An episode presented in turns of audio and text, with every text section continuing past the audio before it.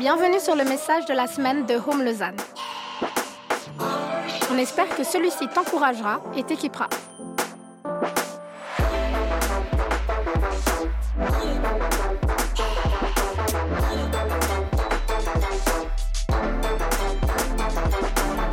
Pour plus d'informations sur notre Église, n'hésite pas à visiter notre site internet sur www.homelausanne.ch.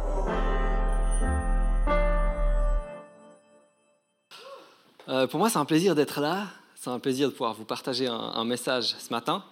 Euh, si vous me connaissez ce soir, si vous ne me connaissez pas, euh, ouais, vous savez, voilà, j'ai dû donner le message ce matin. C'est assez marrant déjà, d'ailleurs, parce qu'en fait, il y a un peu des ambiances un petit peu différentes.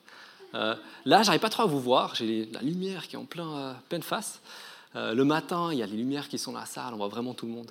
Donc c'est un petit peu différent. Ça, c'est marrant. Si vous ne me connaissez pas, alors j'ai le privilège d'être marié en fait à Léa. Et puis, ça marche chaque fois. C'est incroyable. Et puis, euh, j'aimerais tout d'abord vous dire en fait merci vraiment en fait euh, à vous d'être là. Merci de m'accorder ce temps pour euh, euh, pour m'écouter. J'espère vraiment avec un cœur ouvert et puis j'espère qu'en retour en fait j'aurai des clés que je pourrais vous donner, que vous repartirez avec des clés et puis avec un cœur encouragé. On m'a demandé en fait de vous parler aujourd'hui sur la thématique de la prière. Puis ma première réaction en fait, il faut que je vous l'avoue, c'était mais qui suis-je en fait pour parler de ça? C'est vrai, en fait, on peut lire dans la Bible des histoires complètement folles. Par exemple, Élie était un homme de la même nature que nous. Il pria avec instance pour qu'il ne plût point, et il ne tomba point de pluie sur la terre pendant trois ans et six mois.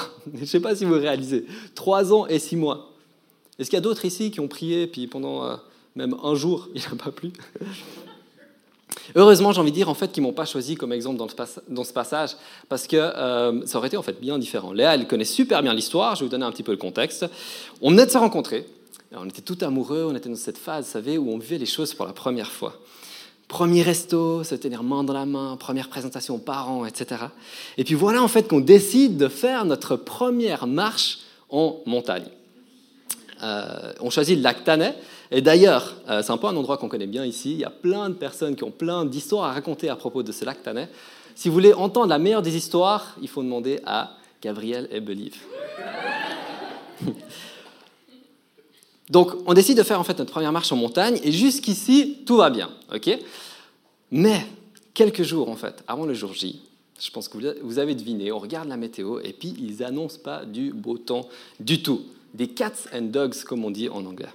Puis moi, j'ai allé à non mais t'inquiète pas, tu verras, je vais prier, euh, et puis il va faire beau. Euh, et puis elle, évidemment, bah, elle m'a suivi parce que euh, bah, était amoureuse, elle voulait montrer, prouver qu'elle avait du courage, qu'elle était aventureuse. Aujourd'hui, elle réfléchit souvent deux fois avant de me suivre dans les aventures. Bon, pour faire court, du coup, il a plu. Il a plu vraiment des, des chiens et des chats, et pas, vous savez, des, des petits chatons. Mais c'était vraiment des énormes, mais genre des Saint-Bernard, qui tombaient puis on était complètement, mais complètement trempe jusqu'aux os. Puis j'ai envie de dire, en fait, heureusement qu'on ne lit pas dans la Bible aujourd'hui, Pierrick était un homme de la même nature que nous. Il pria avec instance pour qu'il ne plût point, et il tomba des cordes sur la terre pendant trois jours et six heures. Ça n'aurait pas été très encourageant. Hein. Bon, je crois qu'on est d'accord de dire, en fait, qu'on veut tous grandir dans la prière. Je ne connais pas un seul chrétien qui n'a pas envie de grandir là-dedans.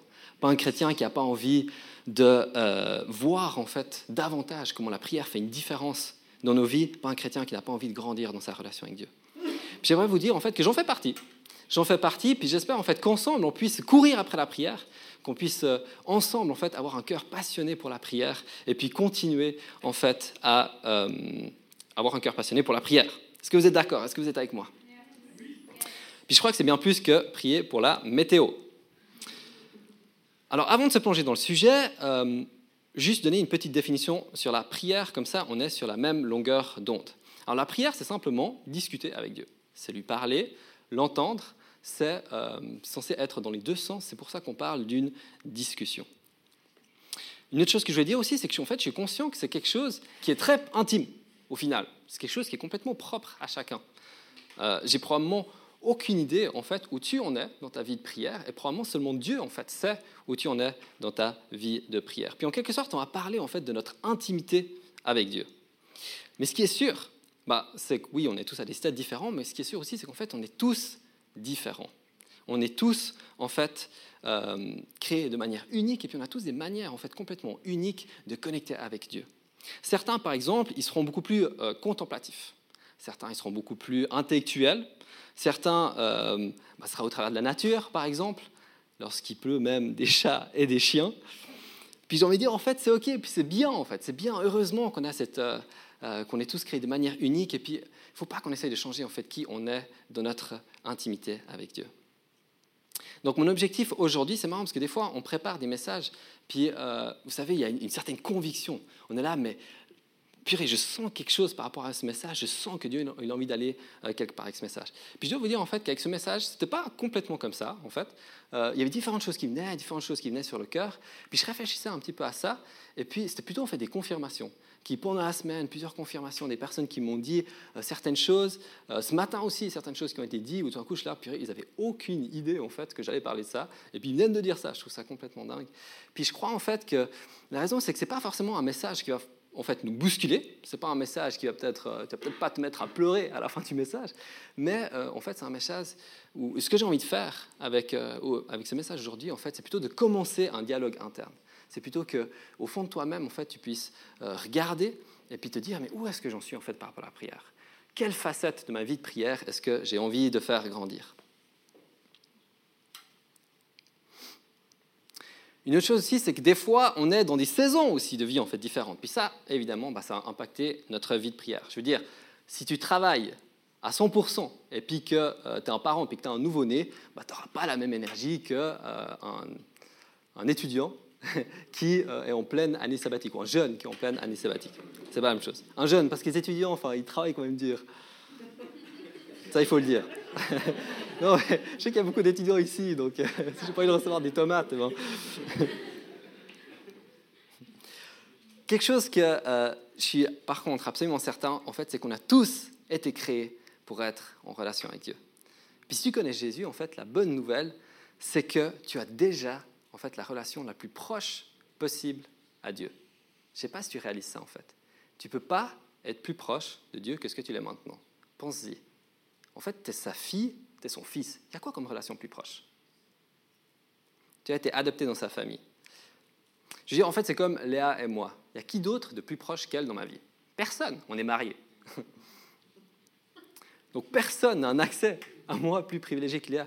Alors, évidemment, en fait, c'est pas parce qu'on est marié que euh, forcément, en fait, euh, on est hyper proche. Alors, ça l'est, hein, je veux juste vous rassurer. Euh, ça devrait l'être. Euh, mais pour ça, en fait, il faut qu'on ait passé ben, des temps de qualité, il faut qu'on ait euh, créé des souvenirs ensemble. Et puis, euh, c'est la même chose en fait avec Dieu. Il faut aussi qu'on passe des temps de qualité, il faut aussi qu'on crée des souvenirs avec lui. D'où, en fait, l'importance de la prière. Mais, en fait, ce que je veux dire par là, c'est que si tu es chrétien, eh ben, en fait, on est dans la meilleure position possible aujourd'hui. Tu es son fils, tu es sa fille, et personne n'a accès à lui comme toi maintenant. Tout est accompli, a dit Jésus, sur la croix. Le voile s'est déchiré entre toi et Dieu. Il n'y a rien qui te bloque. Puis je trouve, en fait, c'est une super bonne nouvelle. C'est vraiment une hyper bonne nouvelle. Et pour moi, en fait, quand j'ai réalisé ça, ça a complètement changé ma dynamique de prière. D'un coup, je priais en fait en sachant, mais Dieu, il est là, il est à côté de moi, il m'entend, il est ici. Il n'y a rien qui me sépare de lui, en fait. Il n'y a pas un péché, il n'y a pas une erreur, il n'y a pas euh, mes émotions, il n'y a rien qui me sépare de lui parce que, en fait, je suis son enfant. Et puis il est là, il est toujours là pour moi, peu importe. Donc, si c'est difficile en fait pour toi de passer ces temps euh, avec Dieu, en fait, de prier, d'être là avec lui, j'ai envie de t'encourager en fait, de continuer. Et t'inquiète pas en fait, parce que Dieu, il est là, il est à côté de toi. Et puis tu as vraiment en fait la meilleure position possible en ce moment par rapport à Dieu. Tu as le meilleur accès possible à lui. Et aussi en fait parce que tu as été fait pour ça. Je ne sais pas si tu as réalisé ça en fait, mais tu as été créé pour être en relation avec lui. C'est inscrit dans ton ADN. Et en fait, sans la prière, il te manquera toujours quelque chose dans ta vie. Euh, la Genèse, c'est un euh, livre qui se trouve au tout début de la Bible. Il est très facile à retrouver. Puis c'est un récit en fait qui a été donné par Dieu à Moïse pour le peuple juif, pour qu'ils sachent d'où ils viennent, qui ils sont et le but en fait de leur existence. Puis texte, il est aussi valable pour nous aujourd'hui. Puis je trouve intéressant de voir en fait que dans la Genèse, on découvre en fait que Dieu écrit Adam et Ève pour, premièrement, alors du coup, s'occuper de la terre, pour se multiplier, etc. Mais surtout, en fait, pour être en relation avec lui. Puis dès le début, on voit ça. On voit, ils parlent ensemble, ils passent du temps ensemble, ils s'entretiennent, ils nomment les animaux ensemble, ils ont des rendez-vous avec Dieu. Puis ce qui est fou, c'est que juste après, je ne sais pas si vous avez réalisé, mais juste après que Adam et Ève, en fait, ils désobéissent à Dieu, vous connaissez probablement l'histoire, la fameuse pomme croquée, eh bien, euh, Dieu se pointe au lieu de rendez-vous habituel. Il est là. Il est là, il les attend, puis il les appelle. Puis là, eh oh, vous êtes où? Je suis là, vous êtes où? Puis c'est la première fois, en fait, que l'être humain, il pose littéralement un lapin à Dieu. Est-ce que Dieu, en fait, il savait euh, qu'il venait de désobéir? Bien sûr. Est-ce qu'il savait qu'il venait de commettre un péché? Bien sûr. Et pourtant, en fait, il les attendait tout de même au rendez-vous. Et ça, je trouve vraiment trop beau. De la même manière, en fait, Dieu a rendez-vous avec toi. Euh, et peu importe en fait où tu es dans ta vie, si tu viens de commettre la pire erreur de ta vie, comme Adam et Ève, ou bien si en fait tout va super bien avec toi en ce moment, eh ben euh, Dieu a quand même rendez-vous avec toi et il t'attend au lieu de rendez-vous. Et puis ce sont des rendez-vous de prière. Il y a presque deux ans, j'étais ici en fait sur cette scène et puis on était euh, un peu maintenant dans une série, bon là c'est pas une série mais sur la thématique en tout cas de la prière. Et puis j'avais dit cette chose qui était la suivante. Cette maison, ici, sera appelée une maison de prière. Puis ce n'est pas quelque chose que j'ai inventé. Euh, on peut voir dans la Bible Ésaïe ou bien Jésus qui, qui le disent en parlant en fait du peuple Dieu. Mais je crois que sincèrement, en fait, c'était quelque chose que Dieu euh, était en train de dire en fait de manière prophétique à propos de cette Église. Je ne sais pas si vous, c'est quelque chose qui vous parle. Je ne sais pas si vous, c'est quelque chose que vous vous dites, en fait, oui, home, ici, cette maison, elle sera appelée une maison de prière. Qu'est-ce que ça veut dire? Ça veut dire que c'est un lieu, en fait, où Dieu il a rendez-vous avec son peuple. C'est un lieu où Dieu il parle. C'est un lieu où Dieu il parle. C'est un lieu, un endroit où, en fait, où on entend des prières d'intercession, des prières de consécration, des prières euh, d'adoration envers Dieu qui montent. Un endroit où, comme, en fait, une maison qui a une cheminée, on voit ces prières, en fait, cette fumée qui sort de la cheminée un endroit qui change l'atmosphère, un endroit où les prières sont entendues et puis où les prières font la différence. Une chose est sûre, c'est que si en fait on y croit dans cette vision, si on croit en fait que Home est appelé à être une maison de prière, eh bien, si on veut qu'elle s'accomplisse, eh bien, ça commence par nous. Il faut que nous-mêmes, en fait, on ait une vie de prière. Parce que nous, on est l'Église. Nous, l'Église est constituée la maison, si on prend euh, l'image de la maison, est constituée de briques, est constituée de pierres, et il faut que ces pierres deviennent des pierres vivantes. Alors Rome ne deviendra pas une maison de prière si chacun de nous ne met pas en place en fait dans sa vie un style de vie de prière. Je sais pas vous, mais moi ça m'encourage en fait. Ça m'encourage de me dire si je développe ma vie de prière, ça pas seulement en fait me bénéficier à moi, mais en plus ça bénéficie à ma communauté. Ça bénéficie à Home. Alors que je grandis en fait dans ma vie de prière, j'aide à ce que Home grandisse. Une question qu'on peut se poser aussi par rapport à, notre Église ou par rapport à nous-mêmes, c'est au final, qu'est-ce qui doit nous distinguer? On parle souvent, vous savez, de euh, il faut être la lumière du monde. Mais c'est quoi cette lumière, en fait, qui doit briller? Je crois que ce qui doit nous distinguer, en fait, c'est la présence de Dieu dans nos vies. Puis c'est qu'en voyant, en fait, notre relation à Dieu, c'est en voyant euh, notre relation à Dieu, en fait, que d'autres personnes ils vont vouloir entrer en relation avec lui. Moïse, dit dans Exode, Seule ta présence, ô Dieu, nous distingue des autres peuples de la terre. On va le lire, c'est dans Exode 33, du verset 14 à 16. Ce sera affiché. L'Éternel répondit à Moïse, Ma présence t'accompagnera, tu n'auras pas à t'inquiéter. Moïse répondit, Si tu renonces à venir en personne avec nous, ne nous demande pas de partir d'ici. Si tu, si tu ne nous accompagnes pas, comment saura-t-on que tu nous accordes ta faveur à ton peuple et à moi? Seule ta présence nous distingue des autres peuples de la terre. Seule ta présence nous distingue. Si on veut être une maison de prière où la présence de Dieu est palpable, ça commence avec nous. Ok, ça va? On va se plonger dans la suite. Pour l'instant, c'était euh, l'intro. Euh, la raison, c'est qu'en fait, j'avais juste envie de mettre un petit peu de goût en fait, à l'importance de la prière. Euh, j'espère que ça vous a convaincu. donc, pour revoir les trois points, c'était tu as été fait pour ça. C'est dans ton ADN. On pourrait prendre l'image d'un tournesol. Un tournesol, chaque matin, il se tourne vers le soleil. Puis s'il ne se tourne pas vers le soleil, en fait, qu'est-ce qu'il fait? Eh bien, il tire la tête. Euh, il n'a pas une très très bonne mine. Euh, puis je crois que c'est la même chose. En fait, si on n'a pas ces rendez-vous de prière avec Dieu, il nous manque quelque chose dans notre vie. Deuxièmement, tu as non seulement bénéficié, mais Home aussi va en bénéficier. Parce qu'on est appelé à être une maison de prière, et puis ça commence par nous. Et troisièmement, non seulement Home va en bénéficier, mais aussi notre entourage. Parce qu'en fait, seule la présence de Dieu dans notre vie peut faire la différence dans la vie de ceux qui ne connaissent pas Dieu. Alors, on y va avec la suite. J'ai beaucoup été interpellé en fait par euh, l'histoire du fils prodigue 7 ans. Euh, si tu es un habitué de la Bible, je pense que tu connais hyper bien cette histoire. Euh, je vais la paraphraser un tout petit peu. Un homme a deux fils. Un de ses fils va vers son père un jour, puis lui dit J'aimerais recevoir mon héritage, est-ce que je peux l'avoir maintenant? En gros, c'est ce qu'il lui demande. Il faut déjà réaliser en fait que là, ce que le, fils il demande à son père, c'est assez horrible en fait. Ce qu'il est un petit peu en train de lui demander, c'est J'aimerais bien que tu meurs parce que j'aimerais avoir mon héritage. Son père, bon, il lui donne sa paire d'héritage, puis le, fils, il s'en va faire sa propre vie, il dépense tout, il finit par se retrouver en fait dans la boue à s'occuper des, cochons, puis à avoir tellement faim en fait qu'il a même envie de manger la nourriture des cochons. Alors, euh, du coup, il se dit bon, il raisonne un petit peu avec lui-même, il se dit euh, j'ai meilleur temps en fait de rentrer à la maison parce que euh, bah, chez moi, même en fait si j'ai trahi mon père, et eh ben, les serviteurs de mon père, eux au moins, ils sont bien nourris et puis ils ont à manger. Donc il rentre chez lui, son père, en fait, quand il le voit euh, arriver, qu'est-ce qu'il fait? Il court vers lui, il court vers lui, il l'accueille à bras ouverts, il lui redonne des beaux habits, puis il l'invite à passer à table. Il organise un énorme festin pour célébrer le retour de son fils. Cette parabole, en fait, je la trouve extraordinaire. Je la trouve extraordinaire parce que euh, c'est une histoire d'amour qui est vraiment trop belle, c'est une histoire de pardon, c'est une histoire de restauration. Puis on l'utilise hyper souvent pour parler, en fait, vous savez, de euh, quand on, accepte Jésus pour la première fois de notre vie, et puis euh, quand on est adopté dans la famille de Dieu.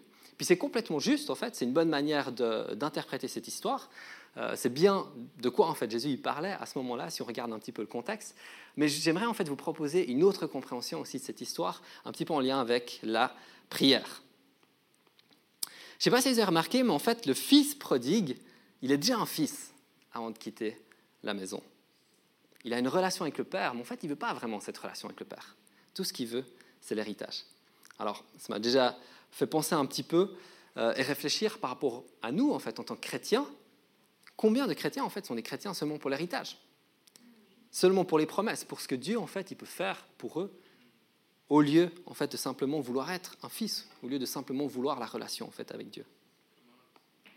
Je sais que c'est probablement pas ton cas, mais ça mérite en fait euh, quand même de réfléchir en fait à ça et puis de se dire si on est chrétien seulement en fait pour ne pas aller en enfer, pour être béni, avoir la faveur de Dieu, être en paix, être heureux, pour les choses, pour que les choses en fait aillent de notre côté, mais pas en fait pour vivre cette relation intime avec Dieu, eh bien en fait on est un fils perdu, on est une fille ou un fils qui n'est pas à la maison. Une autre histoire dans la Bible que j'aime beaucoup, c'est celle de Shadrach, Meshach et Abednego. D'ailleurs, c'est trois prénoms, c'est trois personnes bien distinctes.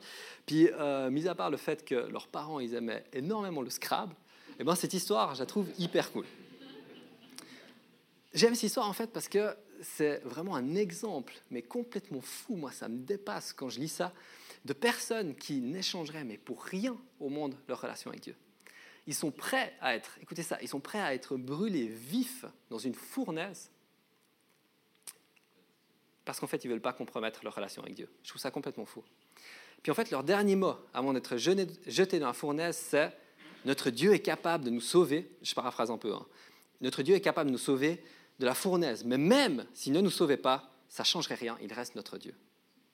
Eux, on ne peut pas dire qu'ils croyaient seulement en fait quand ça les arrange.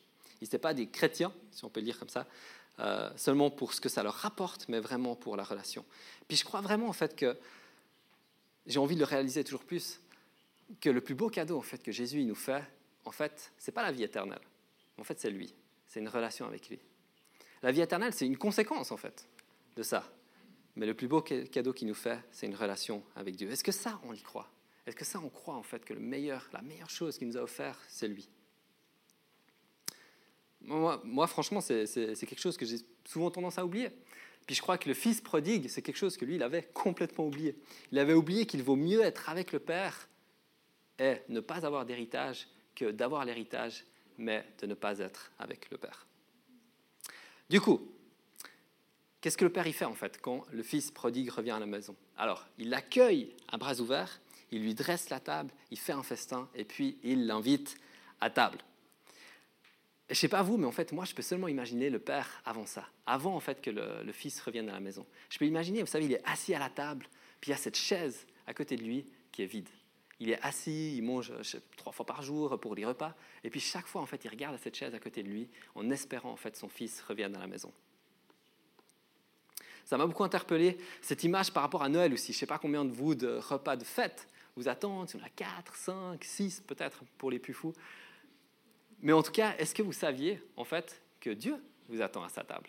Est-ce que vous saviez que lui, il a aussi une table préparée pour vous? Puis Cette table, en fait, c'est la table de la prière. Une table où Dieu veut passer du temps avec nous et nous avec lui. Et ça, c'est mon premier point. Est-ce que tu t'assois à la table? Est-ce que je m'assois à la table? Par jour, on s'assoit trois fois normalement à table pour manger. Est-ce que on s'assoit, ne serait-ce en fait qu'une fois par jour pour prier?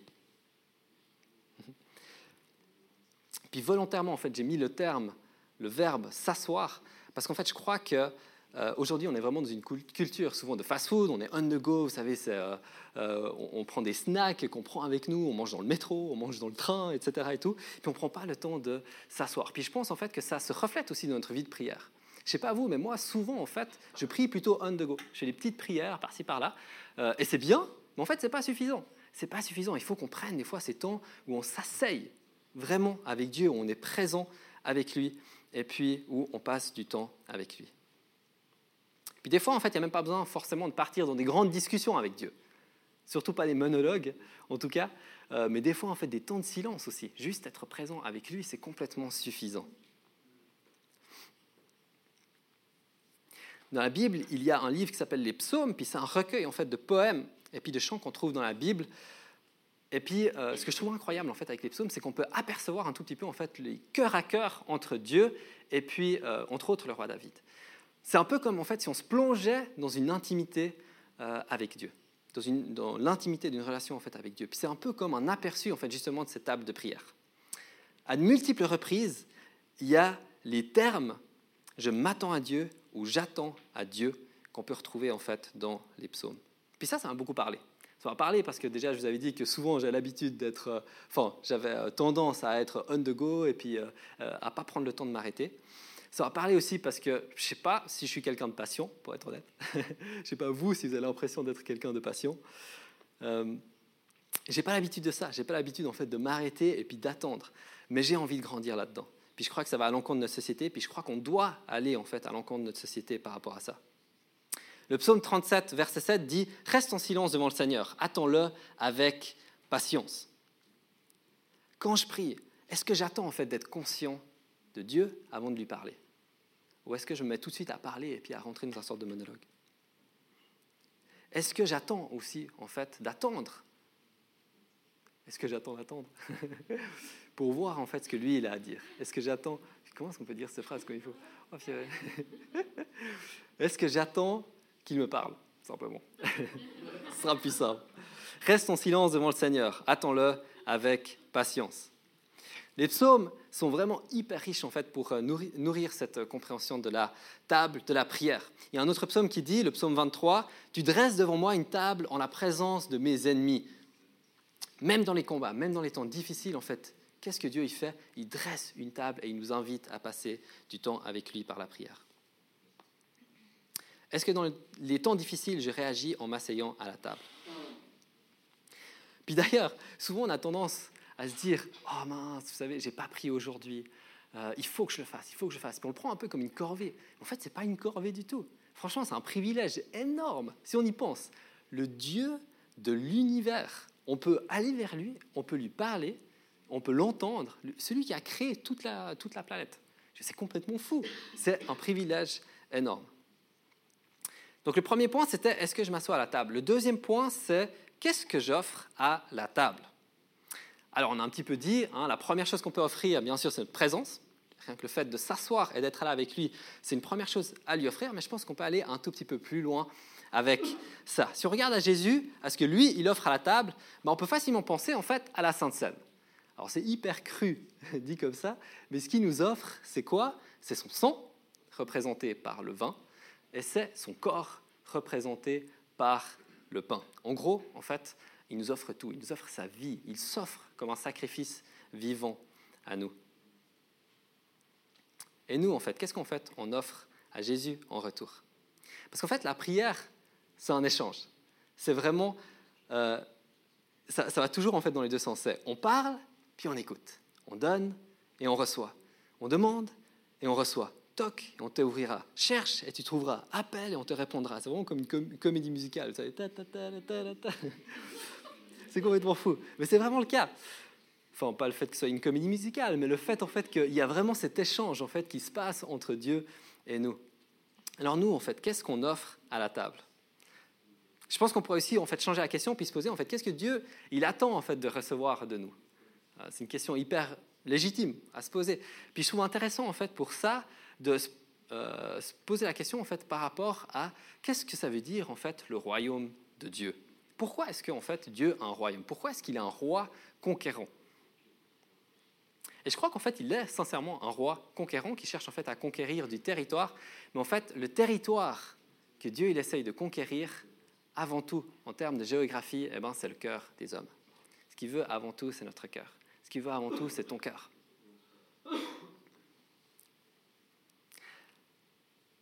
Hmm. Alors qu'est-ce que ça veut dire en fait d'offrir son cœur à Dieu dans la prière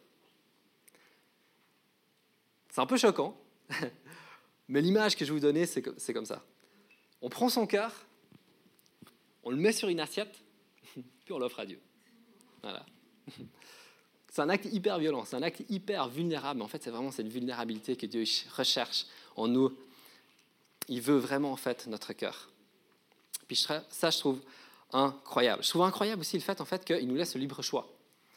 Euh, il ne nous force pas, il ne nous force jamais parce qu'en fait, il aime lorsqu'on le choisit. Si je pense à Léa, en fait, ce ne serait pas du vrai amour si je la forçais à m'aimer. Ça n'aurait aucun sens. Mais en fait, le jour où on s'est fiancé, le jour où elle m'a choisi, ou bien même en fait le jour où euh, on s'est marié, et puis que pendant ses promesses, en fait, elle a dit Pierrick, je te choisis. Je peux vous dire, mais ça m'a fait tellement de, ça m'a donné tellement de joie en fait. J'étais tellement heureux. Et puis en fait, c'est la même chose, c'est la même chose pour Dieu. Il a tellement de joie lorsqu'en fait on le choisit, il a tellement de joie lorsqu'on décide de passer volontairement en fait du temps avec lui, lorsqu'on décide de lui parler, lorsqu'on décide de prier. Il aime tellement ça, il a tellement de joie. Dans le psaume 5, on peut lire que Dieu entend nos paroles, mais qu'il considère les méditations de notre cœur. Puis ça, je trouve complètement fou. Il entend nos paroles, déjà ça c'est incroyable, que le Dieu de l'univers, il entend ce qu'on lui dit, mais il considère les méditations de notre cœur. Il considère ce qui se passe en fait à l'intérieur de nous. Hmm. C'est notre cœur qu'il regarde avant tout. Du coup, en quelque sorte, on peut dire que la prière, eh ben, c'est beaucoup plus une question, beaucoup plus à propos de notre cœur qu'à propos de nos paroles. Puis au final, Dieu sait très bien en fait ce qu'il y a au fond de notre cœur. Il sait nos motifs, il sait ce qui se passe, il sait pourquoi on fait les choses euh, pourquoi on fait ce qu'on fait, mais je crois vraiment en fait que c'est pour ça en fait qu'il veut qu'on euh, lui donne son cœur, notre cœur. Donc, on a vu euh, deux points, on est au troisième point maintenant. Et le troisième point, c'est que cette table de prière, comme par exemple le moment qu'on vient de vivre maintenant, eh ben, cette table de prière, elle devient une table de chirurgie hyper cru, c'est hyper violent comme ça, mais je crois sincèrement en fait que c'est un petit peu le cas. Je crois que souvent on voit la prière en fait comme étant à propos de changer la volonté de Dieu. En fait, c'est beaucoup plus à propos de lui soumettre notre propre volonté et puis qu'il change, euh, puis de s'aligner en fait à la volonté de Dieu. Par exemple, des fois, on aurait tendance à dire, vous savez, Dieu, cette personne, elle me fait du mal, change-la. Alors qu'en fait, ce que Dieu, souvent, il voudrait plutôt compris, c'est, mais Dieu, change-moi. Dieu, change-moi pour que je puisse aimer cette personne. Dieu, change-moi parce que j'ai envie de pouvoir aimer mes ennemis. Puis la prière a vraiment fait cette capacité d'agir comme une table de chirurgie puis de transformer notre cœur. Je ne sais pas si vous avez réalisé, mais souvent, en fait, lorsqu'on intercède pour une situation, je trouve fou, en fait, que souvent on devient la solution à cette prière, qu'on devient en fait la réponse à nos prières. Si tu te mets à prier, par exemple, contre la prostitution parce que tu as un fardeau énorme, en fait, contre l'esclavage sexuel, bon, attends-toi, en fait, à tout d'un coup avoir des opportunités pour ça. Tu verras, parce qu'en fait, tu partages le fardeau avec Dieu. Et puis, lorsqu'on prie pour quelque chose, on devient souvent la solution pour cette chose. La Bible nous dit en fait qu'on est le chef-d'œuvre de Dieu. Ça, je trouve ça magnifique, le chef-d'œuvre de Dieu. Comme si on était une peinture en fait, et puis qu'il euh, avait tout donné en fait, euh, tout, ce qu'il avait pour faire de nous en fait une œuvre magnifique. Et puis qu'on est l'argile, et puis qu'il est le potier. Puis Dieu en fait, il désire justement nous modeler, il désire nous transformer toujours plus en fait à l'image de, de Jésus. Puis il le fait en grande partie en fait sur cette table de la chirurgie qu'est la prière. Alors je ne sais pas si vous aimez les musées. Si vous, faites partie de ces gens qui, euh, quand vous euh, visitez une nouvelle ville, en fait, eh ben, vous visitez les musées. je ne sais pas si vous, euh, c'est ce que vous faites, mais je trouve hyper fascinant en fait qu'une œuvre, elle reflète complètement son créateur. Si je mettais devant vous en fait un Picasso et puis je mettais un Van Gogh, eh ben, la plupart de vous en fait, vous sauriez différencier lequel artiste a fait quelle peinture. Puis la raison en fait, c'est que la patte de l'artiste, la présence de l'artiste se trouve en fait sur cette peinture. Puis de la même manière, je crois qu'en fait la présence de Dieu se trouvera sur nous si on lui laisse en fait nous transformer, si on lui laisse nous modeler et nous façonner et faire de nous en fait son chef-d'œuvre. Alors si on retourne un petit peu à notre visite guidée, on passe des peintures dans les musées aux peintures dans les cathédrales. Je ne sais pas si vous avez réalisé, mais euh, dans ces euh, peintures, souvent qui représentent les saints, on représente presque tout le temps en fait, ces personnes avec un halo lumineux autour d'eux. moi, ça, ça représente tout simplement en fait, la présence de Dieu. Ça représente la présence de Dieu dans leur vie. On peut lire euh, plein d'histoires en fait, comme ça dans la Bible. plein d'exemples différents. Il y a Étienne, par exemple. Lui, c'est le premier martyr. Alors qu'il est en train d'être accusé, en fait, au tribunal, son visage resplendissait nous dit la Bible. On va lire rapidement, acte 6, verset 15. Tous ceux qui siégeaient au grand conseil avaient les yeux fixés sur Étienne, et son visage leur apparut comme celui d'un ange. La présence de Dieu était visible sur lui. Je trouve ça complètement fascinant. Je trouve ça vraiment complètement fou. Puis il y a vraiment plein d'autres exemples comme ça. On peut penser par exemple aussi à la transfiguration de Jésus. On va le lire aussi ensemble. Matthieu 17, à partir du verset 1. Six jours plus tard, Jésus prit avec lui Pierre, Jacques et Jean, son frère et les emmena sur une autre montagne à l'écart. Petite parenthèse d'ailleurs, ils allaient probablement en fait sur, cette montagne pour prier. Il fut transfiguré, Jésus fut transfiguré devant eux. Son visage se mit à resplendir comme le soleil, ses vêtements prirent une blancheur éclatante comme la lumière. On va aller directement au verset 5. Une nuée lumineuse les enveloppa et une voix en sortit qui disait Celui-ci est mon fils bien-aimé, celui qui fait toute ma joie, écoutez-le. Je trouve ça complètement, complètement fou. Alors bien sûr que la présence de Dieu dans notre vie ne va pas toujours se manifester avec un halo lumineux autour de nous. Euh, je pense que c'est même très rare. Euh, d'ailleurs, la grande majorité du temps, je crois en fait que ces changements que Dieu opère en nous, euh, eh ben, qu'en fait, ils sont très peu perceptibles. Parce qu'en fait, souvent, en fait, c'est plein de petits changements. C'est plein de petits changements qui sont faits les uns après les autres. Et puis, on ne les remarque pas tout de suite. Vous savez, c'est comme euh, quand on grandit. Euh, je pense que vous avez déjà tous eu cette expérience où, euh, par exemple, vous allez visiter vos grands-parents et puis, ils sont là, oh, mais comme tu as grandi, oh, mais tu es plus tout jeune maintenant, enfin, tu sais.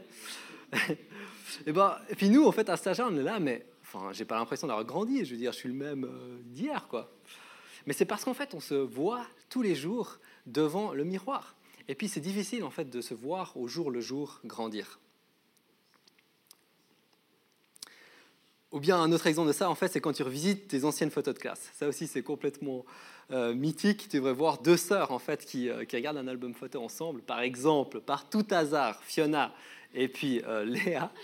Puis tu sais, ils sont là, mais regarde ma petite bouille, regarde comme j'étais trop chou là. Oh mais regarde ses habits, je mettrai jamais ça aujourd'hui. Ou bien malheureusement, en fait, si tu es comme euh, Léa et moi, c'est euh, regarde cette photo, ça fait il y a 10 ans et on n'a pas changé, on a toujours la même tête. c'est vrai, il y a des personnes qui nous donnent 16 ans alors qu'aujourd'hui on en a 26. Bref. et en fait, c'est tout à fait normal de ne pas voir en fait, ces, ces changements au jour le jour. Et c'est pareil avec la prière. Je crois qu'en fait, ça sert à rien d'être focalisé sur le fait d'être transformé. Ça ne sert à rien d'essayer de voir cette transformation au jour le jour on va pas réussir à voir en fait ces changements et puis ça va nous décourager plus qu'autre chose. Alors, évidemment, on peut aspirer à ça. puis je pense qu'on doit en fait aspirer à toujours être plus en fait à l'image de Christ. Mais je crois qu'on doit rechercher avant tout en fait la relation, tout simplement. La relation et puis la transformation, c'est une conséquence de ça. Sinon, en fait, on va se retrouver de nouveau dans les baskets du fils prodigue. puis mettre plus d'importance sur l'héritage, sur ce qu'on peut tirer de Dieu, plutôt que sur la relation, sur être un fils ou une fille à la maison, simplement. Donc la priorité avant tout, c'est la relation. Quatrième et dernier point. Ça va? Ça va? Vous êtes avec moi? On a parlé de est-ce que je m'assois régulièrement à la table? Est-ce que j'ai ces rendez-vous avec Dieu? On a parlé de qu'est-ce que j'offre en fait à cette table? Et que ce qu'il veut, en fait, c'est notre cœur. On a parlé aussi finalement de comment cette table de prière devient une table de chirurgie, une table en fait où Dieu il nous travaille et puis il nous fait toujours plus euh, pour qu'on puisse toujours en fait plus refléter sa gloire. Et le quatrième point, c'est qui est-ce que j'invite à la table? Hmm. Dans l'histoire de la transfiguration, euh, lorsque Jésus en fait il se rendait à cette montagne, comme j'ai dit, en fait, il y allait probablement pour prier. Et surtout, en fait, il n'y allait pas seul. Il a invité Pierre, Jacques et Jean à venir avec eux et puis euh, à l'accompagner. Puis en fait, il y a plein d'exemples la vie de, Jésus où il invite d'autres personnes à venir prier avec lui. Il y a aussi plein d'exemples où il y va seul. Et il y a plein d'exemples où il invite d'autres personnes. Mais là, chacun cette table de prière de notre vie. Et on a aussi, en fait, chacun de la place autour de cette table de prière. Qui est-ce que j'invite à la table? C'est super important d'avoir ces dîners en chandelle avec Dieu, de cœur à cœur, seul face à lui. Mais c'est aussi super important, je crois, en fait, de pouvoir vivre ces moments en fait, de cœur à cœur avec d'autres personnes, en la présence d'autres personnes, puis de partager en fait ces temps de prière avec d'autres. Si on y pense, Jésus, lui, s'il n'avait pas invité Pierre, Jacques et Jean à venir prier avec lui, ben, en fait, ces derniers, ils n'auraient pas pu assister à la transfiguration. Ils n'auraient pas pu, en fait, vivre cette expérience qui a probablement chamboulé leur vie. Lorsqu'on fait de la place euh, à, d'autres en fait, dans notre vie de prière, eh ben, on donne l'occasion à Dieu de nous donner une expérience de vie commune, de nous donner en fait euh, la possibilité de vivre une expérience commune. Je pense à Pentecôte par exemple. C'est alors qu'en fait les disciples, ils étaient tous rassemblés dans un même lieu, et probablement de, nouveau c'était pour louer Dieu ensemble et pour prier ensemble que en fait le Saint-Esprit il est descendu. Puis j'ai aucun doute, en fait, j'ai vraiment aucun doute qu'il y a certaines choses qu'on peut seulement vivre en fait, dans ces temps seuls avec Dieu, dans ces temps de un à un avec Dieu. Ça, j'ai aucun doute de ça. Mais je crois que l'inverse est aussi vrai. Je crois que l'inverse est aussi vrai, qu'il y a aussi certaines choses qu'on peut seulement vivre en fait dans la prière euh, lorsqu'on prie avec d'autres personnes, lorsqu'on prie en communauté. Il faut qu'on laisse de la place à d'autres dans notre vie de prière. C'est vraiment important de pouvoir être vulnérable avec d'autres et puis de pouvoir prier ensemble. Puis ça, je trouve que Jésus, il a un exemple incroyable par rapport à ça. Jésus, juste avant en fait euh, sa mort et sa résurrection, il est dans le jardin de Gethsemane avec ses disciples. Et puis il est en train de vivre un moment vraiment difficile. Il est en angoisse totale parce qu'il sait en fait les souffrances qui l'attendent. Qu'est-ce qu'il fait? Il demande à ses disciples de venir prier avec lui. Et si Jésus, lui en fait, qui avait la relation la plus intime, on peut dire, avec Dieu, la plus parfaite, on peut dire, l'a fait, en fait, eh ben, forcément, bah, nous aussi, je crois, en fait, qu'on peut prendre exemple sur lui et puis euh, qu'on devrait aussi le faire. Alors, qui d'autre est-ce que j'invite à ma table de prière? Je pense c'est une bonne balance à avoir. On doit avoir les deux le dîner en chandelle, la table de prière en chandelle et la table de prière en famille. On peut lire dans les actes que la toute première église, en fait, a été dévouée à prier ensemble. On va lire ensemble. C'est Acte 2 au verset 42. Ils se dévouaient à l'enseignement des apôtres, à la communion fraternelle, à rompre le pain et à prier ensemble. Puis en fait, ça me faisait penser à Home. Est-ce qu'on pourrait dire ça en fait de Home Est-ce qu'on pourrait dire les membres de l'église Home Lausanne se dévouaient à l'enseignement, à la communion fraternelle, à rompre le pain et à prier ensemble? Alors aujourd'hui, on a tout eu. on a eu le pain, on a eu l'enseignement. Euh, et j'ai envie de vous encourager en fait à, à prendre des temps de prière ensemble. Est-ce que notre église Rome sera appelée une maison de prière? Est-ce qu'on sera vu comme un endroit où Dieu il a rendez-vous, il a des rendez-vous cœur à cœur avec son peuple, un endroit où Dieu il parle, un endroit où on fait des prières de remerciement, d'intercession, de consécration, se lève comme de la fumée d'une cheminée. Et pour ça, il faut que chacun de nous en fait développe une vie de prière. Alors on va euh, résumer rapidement les quatre points. Premièrement, Dieu a dressé la table. Est-ce que je m'assois régulièrement à la table avec lui? Deuxièmement, assis à cette table, qu'est-ce que je lui offre? Le troisième point, alors que je lui offre mon cœur, il me transforme à son image. Et quatre, qui d'autre est-ce que j'invite à la table? Est-ce que je prie régulièrement avec d'autres? J'aimerais vous laisser avec ces quatre, questions. J'espère euh, qu'elles vont vous travailler cette semaine. J'espère que ça va vous inspirer aussi pour la semaine à venir. Euh, et puis j'espère qu'on va pouvoir euh, continuer à courir en fait ensemble, vraiment après la prière et puis avoir une vie de prière. Merci vraiment de m'avoir accordé ce temps.